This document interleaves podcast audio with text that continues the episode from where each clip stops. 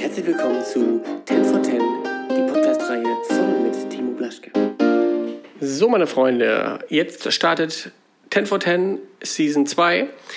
Ähm, etwas geändert. Ähm, ich sage nicht, wer dort stattfindet, sondern ich sage, welcher Beruf. Und zwar, wir haben eine Stuntfrau hier und es gibt einige tolle Fragen, die starten jetzt. Hi. Hi. Ja, schön, dass du mitmachen kannst bei meiner ähm, Season 2 ersten Folge von 10 for 10. Ähm, das Prinzip hatte ich dir ja bereits erklärt mit den Fragen. Ähm, das Konzept habe ich ein bisschen abgeändert. Das heißt, äh, du musst jetzt nicht zwingend in den 10 Minuten bleiben. Wir reden ganz normal, ganz locker weg. Und ähm, am Ende, wenn wir in 10 Minuten dann fertig sind, ist gut. Wenn wir ein bisschen länger sind, ist auch nicht so schlimm. Ähm, dann verrat uns doch mal, wie du heißt, woher du kommst und was du so machst. Ja, ich bin Jacqueline, 21 Jahre alt, komme aus Dortmund und bin vom Beruf Schauspielerin und Stuntwoman. Ja, yeah, cool. Meinst du denn, ähm, dass der Beruf der Stuntfrau oder Stuntwoman ähm, in der Öffentlichkeit eigentlich recht gut repräsentiert ist oder kannst oder möchtest du vielleicht mit irgendwelchen Vorurteilen aufräumen?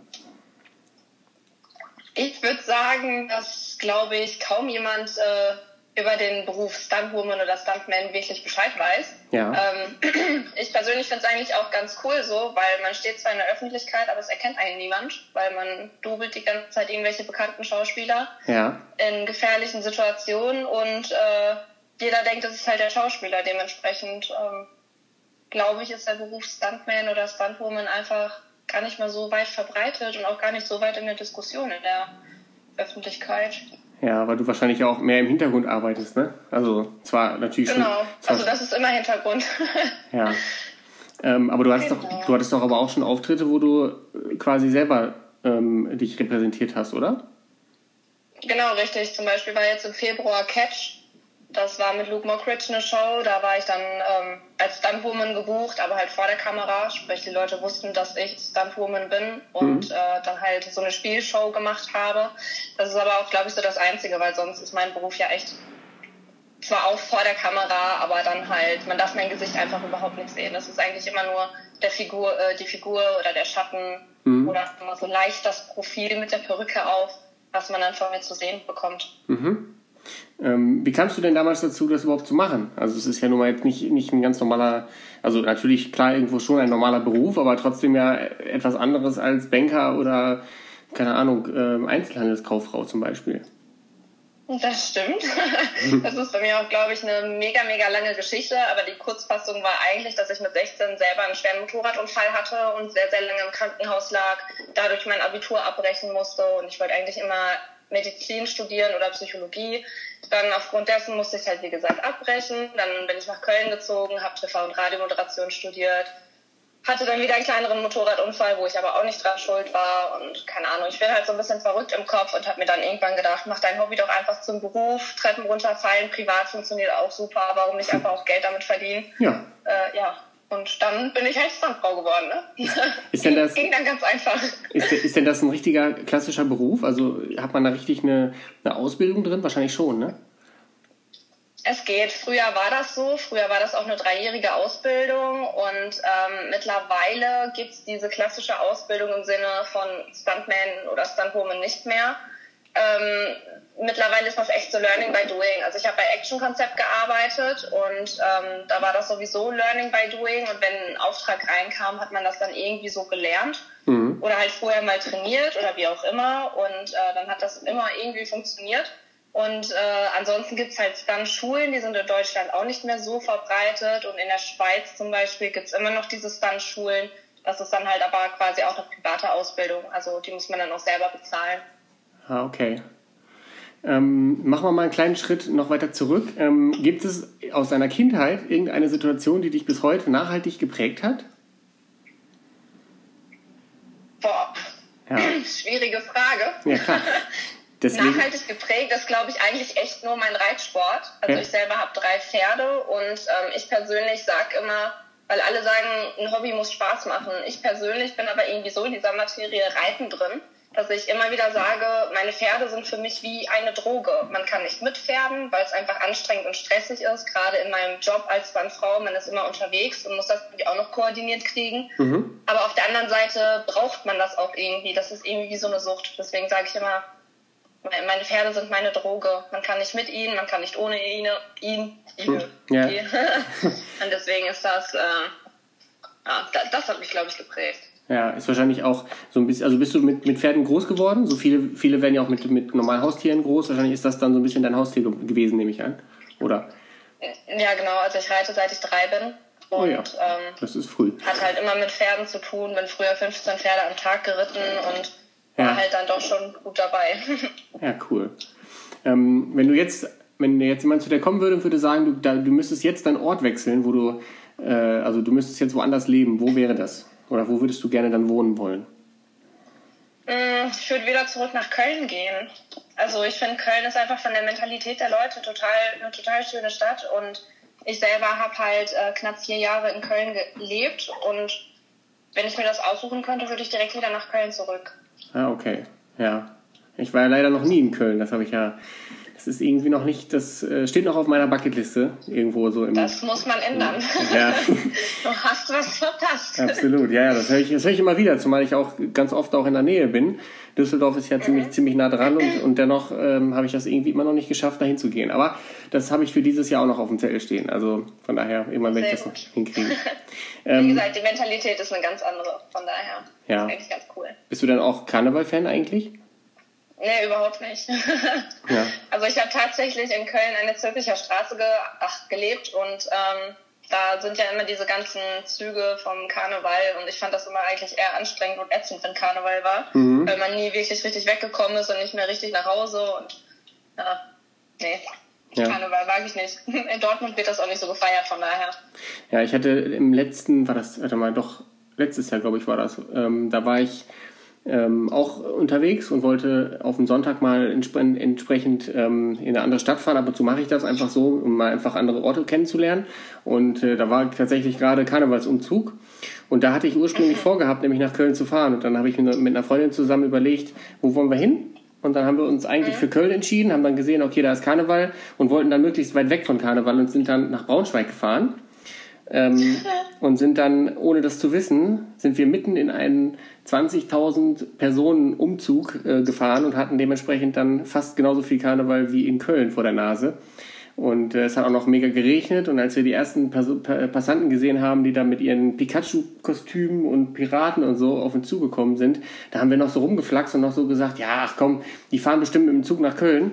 Nee, die sind beim berühmten Braunschweiger Karnevalsumzug gewesen und haben uns entsprechend dann, äh, ja, war, war lustig. Also, ähm, Ja, ist doch schön. Spontan ist auch immer super. ja, zumal wir ja Wenn überhaupt es anders kommt als geplant. ja, wir wollten, das wir wollten das ja halt gar nicht und deswegen war es halt ein bisschen witzig so. Aber es war nicht schlecht oder so, ne? War alles ganz cool. Ähm, Gibt es denn ein Nahrungsmittel, was du früher mal unheimlich gerne gegessen hast und heute nicht mehr essen kannst? Haferflocken. Ja, schmeckt das nicht mehr?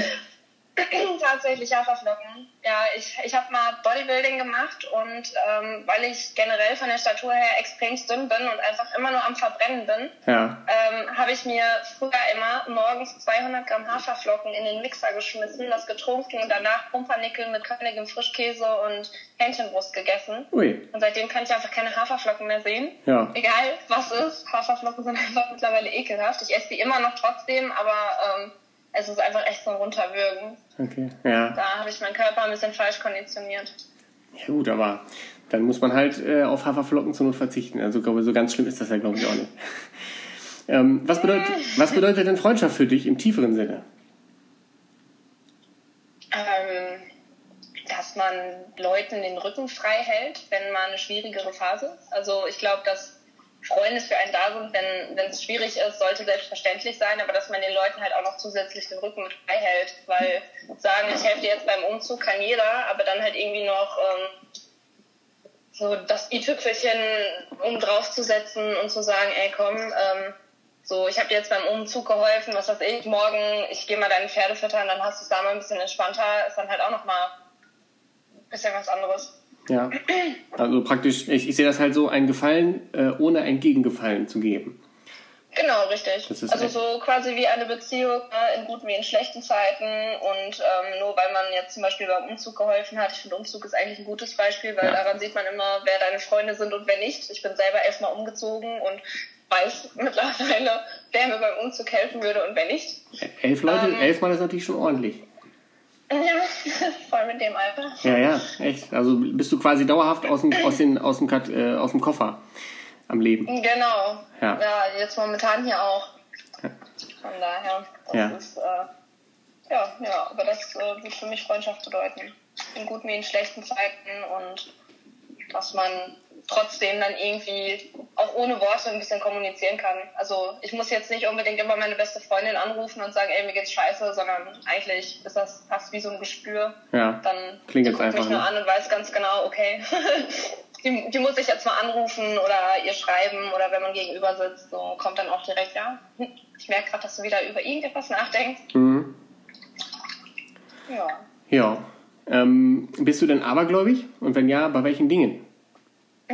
Schwarze Katzen. Schwarz- Das ist sogar gerade ziemlich aktuell, dieses Thema, weil momentan auch viel drunter und drüber läuft und äh, immer, wenn ich mit den Hunden draußen bin, läuft da so eine schwarze Katze lang. ja. Und jedes Mal denke ich mir, es kann nicht sein. Es kann einfach nicht sein. Und was ich zum Beispiel auch immer sage, das war ähm, mit einem anderen Stunt-Team zum Beispiel, da war so ein Car-Crash geplant. Und da lief da auch eine schwarze Katze lang. Und mir wurde halt früher bei Action-Konzept immer gesagt, wenn du ein schlechtes Gefühl hast, mach es nicht. Dann lass es. Dann Mhm. ist es nicht schlimm, dem Regisseur mal zu sagen, ey, ich kann das gerade nicht, ich will mal gerade noch eine Stunde warten, wie auch immer. Und dann ist das auch in Ordnung, weil das ist halt, wir spielen teilweise mit unserem Leben und das ist halt dann eine ganz andere Nummer, als wenn man sagt, ich habe jetzt keinen Bock arbeiten zu gehen und habe jetzt keine Lust im Büro zu sitzen. Ne? Mhm. Und ähm, auf jeden Fall ist da einem Kollegen von mir auch so eine schwarze Katze vors Auto gelaufen. Da meinte er auch, er macht den Stunt nicht. Von daher, also gerade so schwarze Katzen, da bin ich schon doch ein bisschen abergläubisch. Und der Stand, an Sternzeichen glaube ich auch, weil früher überhaupt gar nicht, aber mittlerweile es passt einfach zu gut. ist denn der, der Stunt denn trotzdem gemacht worden oder ist er dann komplett weggelassen worden? nee, nee, den hat er dann natürlich noch gemacht. Also Hm. komplett weglassen ist dann halt natürlich immer ein bisschen blöd. Ja. Weil die Leute richten sich ja danach du bist gebucht. Vor allen Dingen, ich finde ich finde das halt so doof, ne? Man, man läuft durch die Straßen, da ist irgendwie eine Leiter und aus irgendeinem Grunde geht man drum herum. Es ist eigentlich dumm, weil man ja, das ist ja selbstproduzierter äh, ja, Glaube im Prinzip. Stress. Ja. Selbstproduzierter Stress ist das. Ja, und ich glaube, dass vieles, Ja. vieles einfach dadurch auch her, herrührt, dass man eben diesen Gedanken hat. Man sieht dann irgendetwas, wo man das mit irgendwas Schlechtem verbindet und anschließend besonders auf Dinge achtet und dadurch halt dieser schlechte Einfluss halt kommt. Ich glaube, dass das Ja, einfach die natürlich. Kombination ist. Und eigentlich ist es total dumm, weil man eigentlich das alles rational erklären kann und doch macht man es. Also irgendwie, Man sagt ja auch nicht ohne Grund, dass man immer positiv denken soll, Ja, weil genau. dann passieren auch positive Sachen. ja, So genau. ist es damit ja auch, nur halt in die andere Richtung. Ja, richtig. Ähm, wenn, also wir gehen jetzt mal auch eine, eine Sache weiter. Wenn du, ähm, also es gibt ja so Stars, die in, im öffentlichen Leben auch stehen, die beruflich total abliefern und total gut sind, aber im privaten Leben auch durch die Presse bekannt vielleicht irgendwie schlechte Dinge machen. Ähm, ich sage jetzt mal ganz blöde, ganz schwierig, das Kevin Spacey-Thema. Ähm, würdest du weil ich bin nämlich in der Situation quasi gewesen, so, weil ich halt den Schauspieler total mag, aber natürlich das Privatleben so ein bisschen, was dann rausgetragen wurde, natürlich ein bisschen negativ war. Und ich wurde gefragt, warum ich diesen Schauspieler dann auch gut finden könnte, wenn er doch so privat solche blöden Dinge macht. So, wie siehst du das? Ich finde das total schwierig, Mhm. weil ich selber ja mit ein paar Schauspielern oder Comedians oder Fußballern oder wie auch immer privat Kontakt habe. Ja. Und ähm, bei einigen Menschen, die sind so, wie sie sich nach außen hingeben. Das Mhm. unterschreibe ich auch so. Aber bei manchen Leuten, ähm, man lernt die einfach komplett anders kennen. Zum Beispiel, äh, nehmen wir mal einen Comedian als Beispiel, ähm, der liefert ständig ab. Alle Leute buchen oder kaufen sich diese Karte und wollen bei seiner Show dabei sein und denken, sie kriegen den lustigsten Abend ihres ganzen Lebens.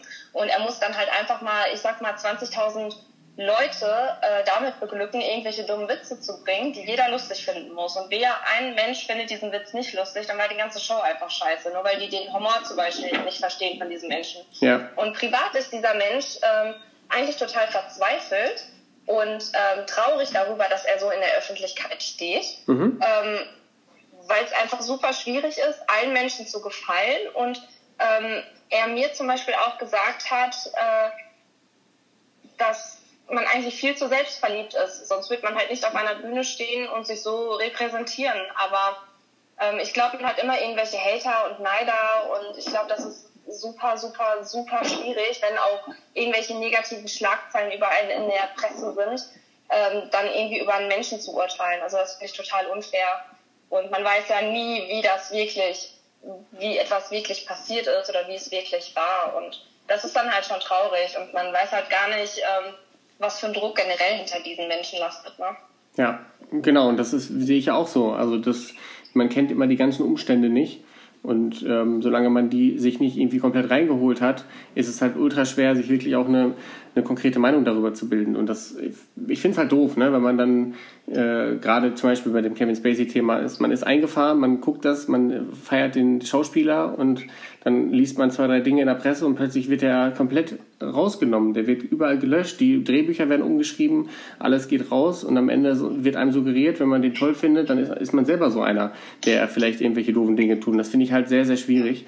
Ähm, deswegen, ich glaube, da gibt es auch keine richtige Ja- oder Nein-Antwort oder keine richtige und falsche Antwort. Ich glaube, das muss tatsächlich jeder auch so für sich ein bisschen so klären, glaube ich. Ja. Ja, klar. Also ich sage selber auch immer leben und leben lassen. Und was interessiert die Leute überhaupt, was der andere Mensch privat zum Beispiel macht oder ja. was er für Fehler gemacht hat? Ich sage immer, die Leute sollen sich an die eigene Nase packen und mal irgendwie selber gucken, was die überhaupt für Fehler haben. Aber die erwarten immer von Leuten, die in der Öffentlichkeit stehen, dass sie perfekt sind und ähm, selber haben diese Leute aber gar nichts auf die Kette bekommen und dürfen dann aber über irgendwelche anderen Menschen urteilen. Also das finde ich dann irgendwie auch immer traurig. Ich urteile ja auch nicht über eine Beziehung, ähm, von der ich keine Ahnung habe. Ich kann ja auch nicht sagen, ja, du hast jetzt scheiße reagiert, wenn ich gar nicht weiß, wie der andere überhaupt reagiert hat oder was der andere gemacht hat. Mhm. Von daher. Ja. Okay, ähm, mhm. wir, sind, wir gehen langsam dem Ende entgegen. Ähm, natürlich habe ich grundlegend natürlich jetzt schon ein paar mehr Fragen gestellt, aber das waren immer so Fragen, die im Kontext kamen. Ähm, erzähl mir doch mal einen Lieblingswitz oder äh, deinen Lieblingsspruch. Manchmal hat man ja irgendwelche bestimmten Sprüche. Hast du so einen für mich parat? Äh, ich habe ein Tattoo. Ja. Das ist ein Zitat von Peter Pan. Das ist eigentlich auch eher so ein Spruch. Um, ähm, never say goodbye because saying goodbye means going away and going away means forgetting. Ja, guck mal, das ist doch, ein, das ist doch schon sehr viel, äh, eine sehr tiefe Aussage.